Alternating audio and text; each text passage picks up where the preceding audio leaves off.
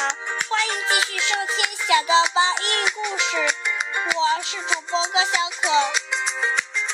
今天我要为你们讲的故事名字叫做《The Great Big Dinosaur》系列之《Tadpole Rex》by Kurt Cyrus. Deep in the goop of a long ago swamp, a whopping big dinosaur went for a stomp. Stomp went the dinosaur, squish went the goop, up came the bubbles, bloop, bloop, bloop. Swish went the horse, just tattering the horn. Then the water rushed in, and a bubble was born.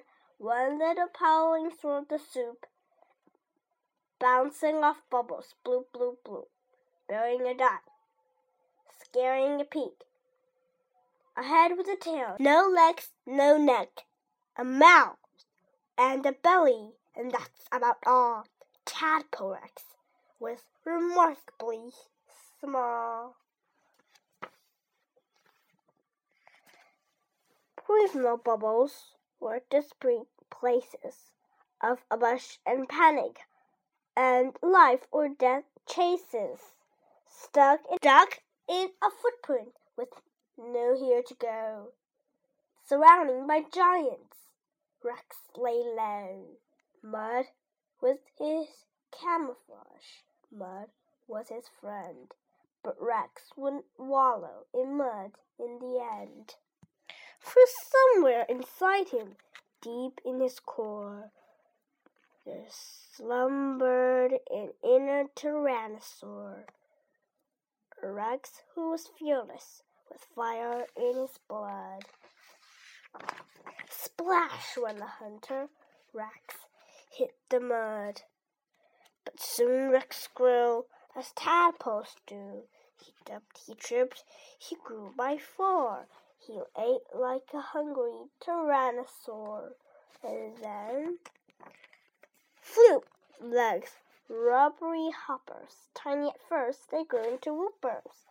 Fleep, arms, supple and bendable. Not very strong, but still bendable.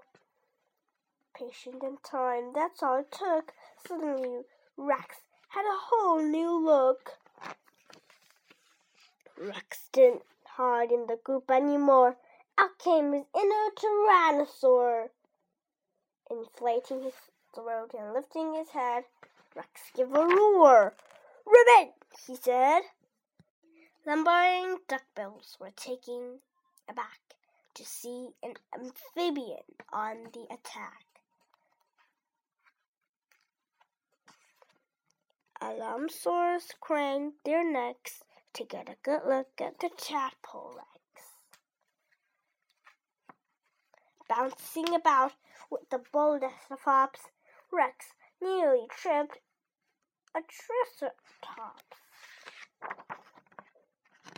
Stop went the dinosaur, squash went the goop, ribbit went Rex, bloop, bloop, bloop. Hunkered down with a gloop and a grin. His inner Tyrannosaurus clocked within.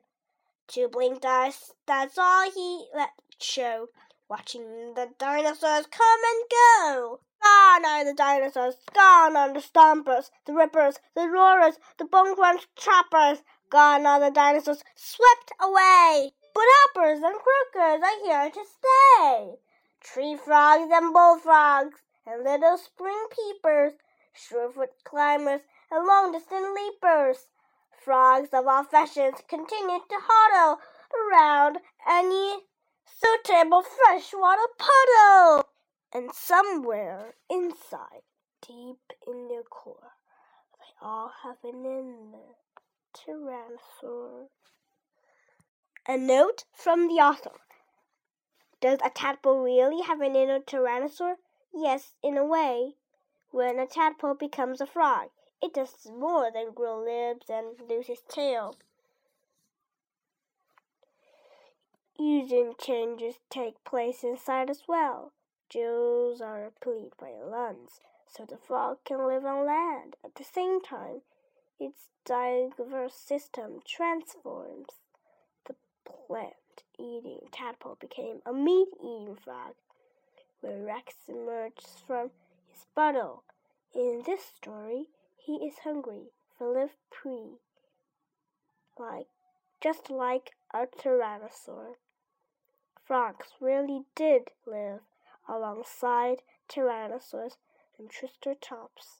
In fact, frogs exist 100 million years before these particular dinosaurs evolved.